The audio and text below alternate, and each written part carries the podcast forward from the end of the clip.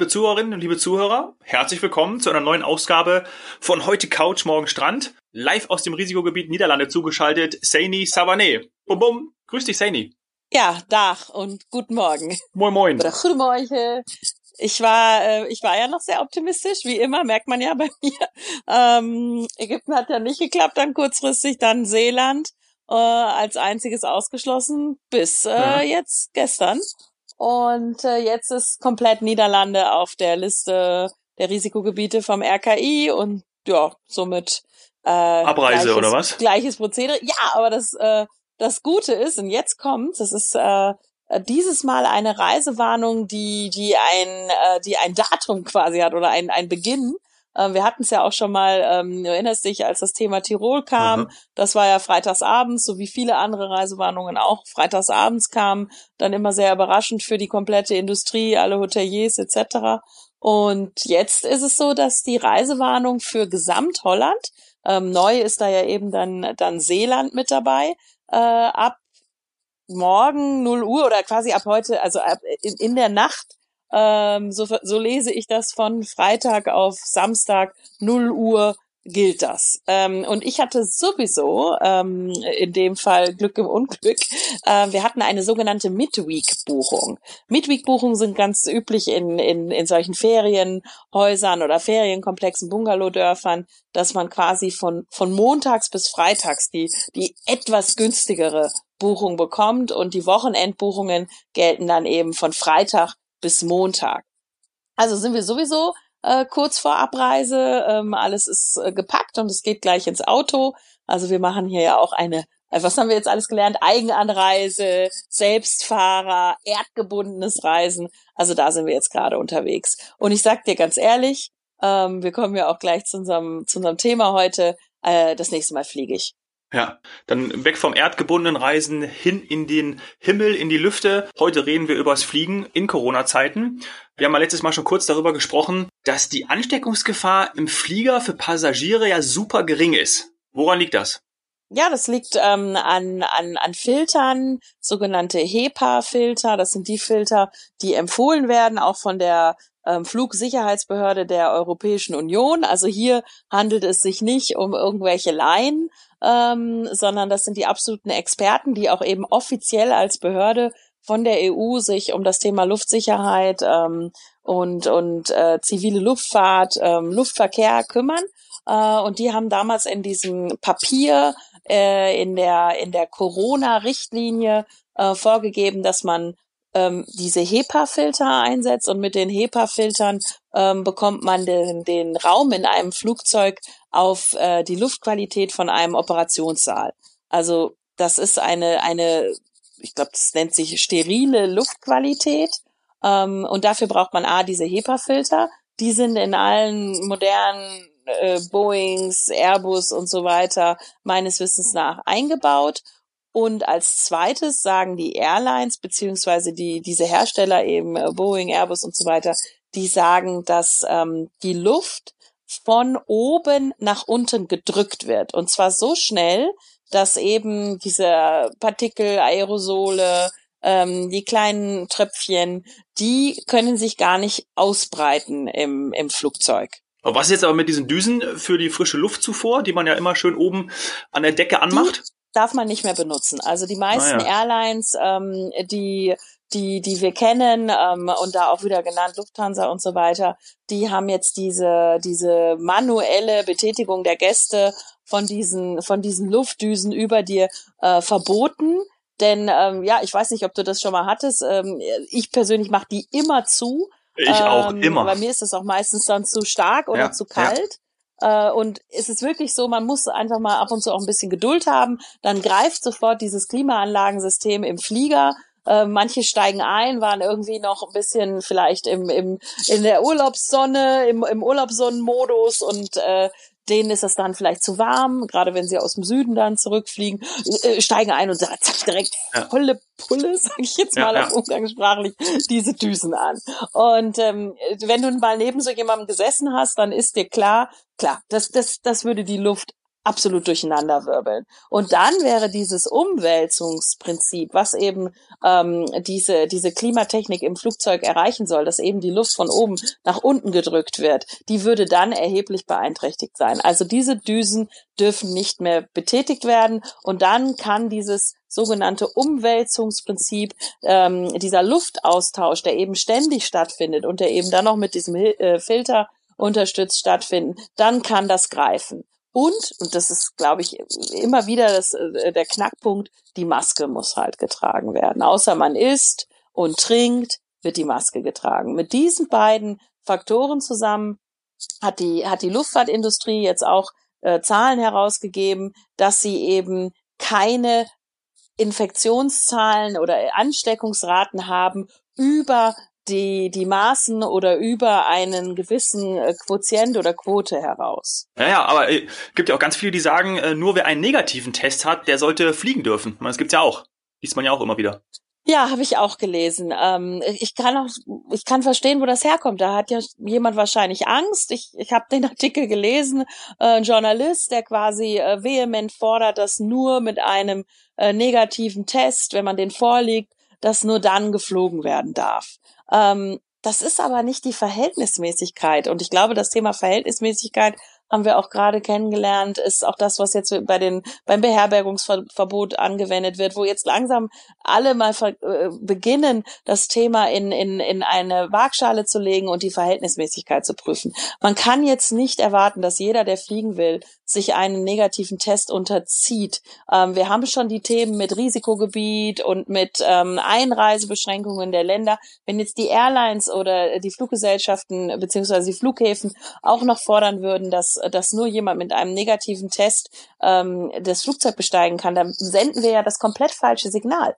Das richtige, echte, reale Signal ist, dass die Ansteckungsgefahr an Bord nicht über die Maßen höher ist, anders ist, schlimmer ist als in deinem normalen Leben. Das ist eine Angst, eine subjektive Angst, die eben vor allem, äh, ich habe den Artikel eben auch gelesen, ähm, da verbreitet wurde oder auch immer wieder, sagen wir mal, beim Stammtisch oder so kommt. Man möchte ja gerne irgendeinen haben, der schuld ist. Und das wäre am liebsten natürlich der Reisende oder derjenige im Flieger oder der Kranke im Flieger. Ähm, auch jetzt bei dem Beherbergungsverbot haben wir festgestellt, dass, ähm, dass das auch nicht der Verhältnismäßigkeit entspricht. Denn das Virus äh, sagt jetzt nicht, dass es äh, als, als, als, als Lieblingsträger oder als, als, als Lieblingsopfer äh, Reisende oder Flugpassagiere oder Hotelgäste hat.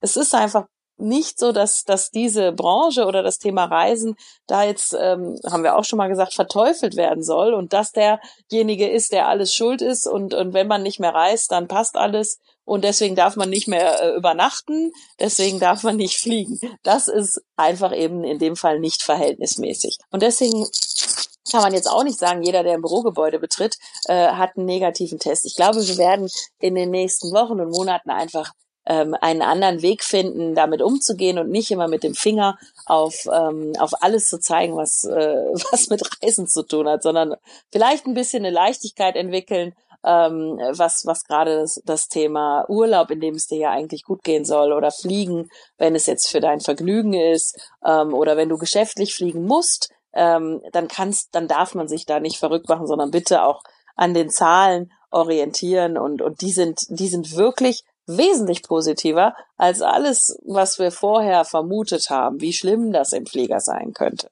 Ähm, zeigt auch wieder so ein bisschen, dass wir wir kennen uns ja alle immer tiptop mit dem Fliegen aus. Also wir sind da absolute Experten. Ich weiß nicht, wie oft du schon geflogen bist, aber wenn man mal wirklich etwas äh, spannendere Situationen hat oder auch mal Sachen, die nicht alltäglich sind, dann hast, hat ja der Pilot auf einmal 300 Co-Piloten. Der hat ja 300 Leute da, also je nachdem, wie viele Sitze natürlich der Flieger hat, aber er hat natürlich 300 Menschen, die da drin sitzen, die so ähnlich wie im Auto, wenn sie Beifahrer sind, ähm, ständig dem Fahrer Tipps geben wollen, wie er es besser macht und sich toll auskennen. Die sagen, nee, hier musst du äh, ein bisschen runter vom Gas und so weiter. Ist beim Flieger genauso. Obwohl ja, sie ist übrigens beim Fußball auch so.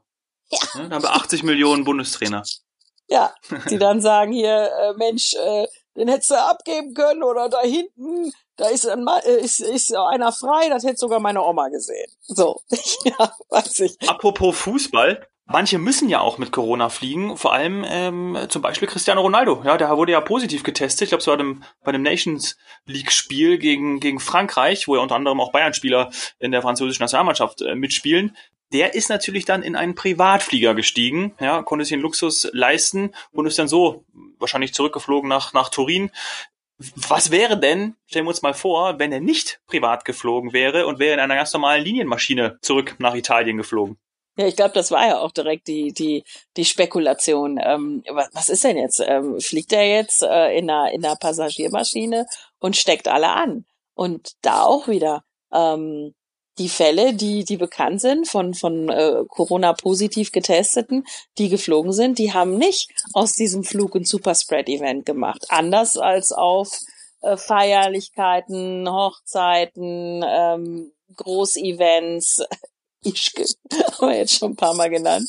Ähm, da ist es tatsächlich passiert. Ähm, und, und da sagt jetzt auch wieder Jatta und auch die europäische ähm, Luftsicherheitsbehörde, das haben sie so nicht. Also eben, wenn man diese ganzen Regeln einhält, Mund-Nasenschutz, ähm, diesen Filter nicht, also diesen Filter, den HEPA-Filter einsetzen und die Luftdüsen nicht, ähm, nicht benutzen manuell, dann haben wir kein Superspread-Event im Flugzeug und die Menschen kommen gesund an. Es gibt auch da auch noch mal so ein Zahlenbeispiel, dass ähm, dich nur fünf von diesen Partikeln oder Aerosolen, ich hoffe, ich gebe das richtig wieder, äh, erreichen und nicht Hunderte in einem Flieger. Und man hat ja auch schon, das ist ja schon länger her, da gibt's ja auch bekannte Virologen und so weiter, die das schon äh, erörtert haben, wie viele du überhaupt äh, aufnehmen müsstest in gewisser Zeit, um dich zu infizieren.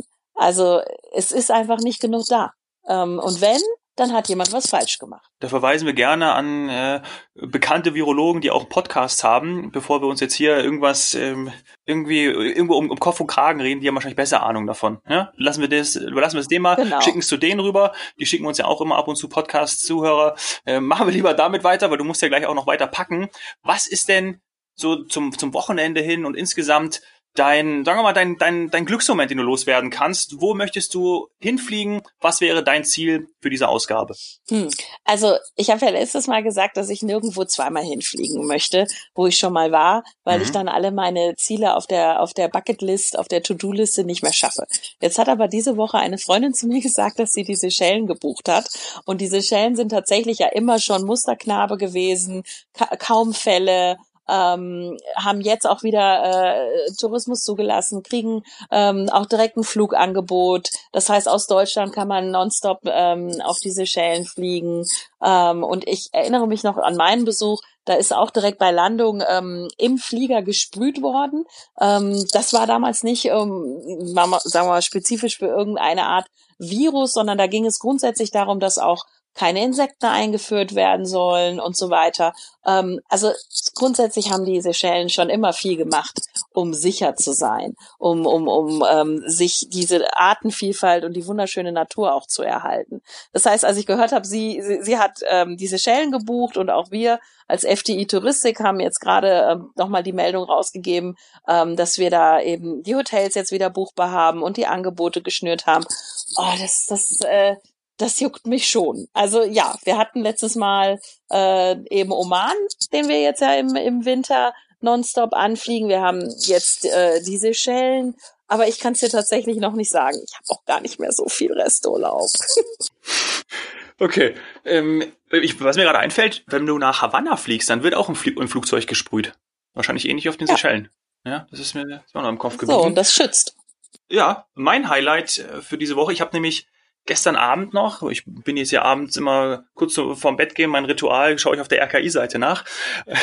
nee, Quatsch. Ähm, aber ich habe es trotzdem gelesen, dass nämlich Namibia die Reisewarnung aufgehoben hat. Das heißt, nach Namibia kann es auch wieder gehen. Und das da möchte ich unbedingt mal hin, gerade die Tiere zu sehen, Safari zu machen. Ja, mir hat der Südafrika schon so gefallen, habe ich auch schon kurz drüber erzählt. Und jetzt Namibia, das wäre was. Ich schau mal, ob ich einen Flug hinbekomme. Das wird wahrscheinlich etwas schwieriger. Namibia solltest du frühzeitig planen. Gut, jetzt ist natürlich aufgrund von der Corona-Krise alles anders. Ich kann jetzt nicht sagen, welche Lodges ähm, da äh, geöffnet haben, wieder eröffnen werden und so weiter. Aber Namibia ist eines der, der ist eine der Destinationen mit einer extrem hohen Vorausbuchungsphase. Denn wenn du da nicht vorausbuchst, dann ist es einfach voll. Es ist eben keine Massendestination, sondern ähm, was ganz, ganz Besonderes. Also da kann ich dir nur den Tipp geben, wenn du da Wünsche an spezielle Lodges oder Touren hast, dann ähm, war zumindest bis zu Corona äh, Namibia eine Destination, wo du dich durchaus ein Jahr vorher mhm. mit beschäftigen solltest. Na, dann schau mal. Vielleicht für Februar, März. Mhm. Wenn es wenn es das Budget hergibt. Ja, das, das wär dann, wären dann vier Monate vorher. Aber jetzt in Corona geht ja alles. Kann alles anders sein. Ja. Na gut, dann frohes Packen und gute Heimfahrt wünsche ich. Dankeschön.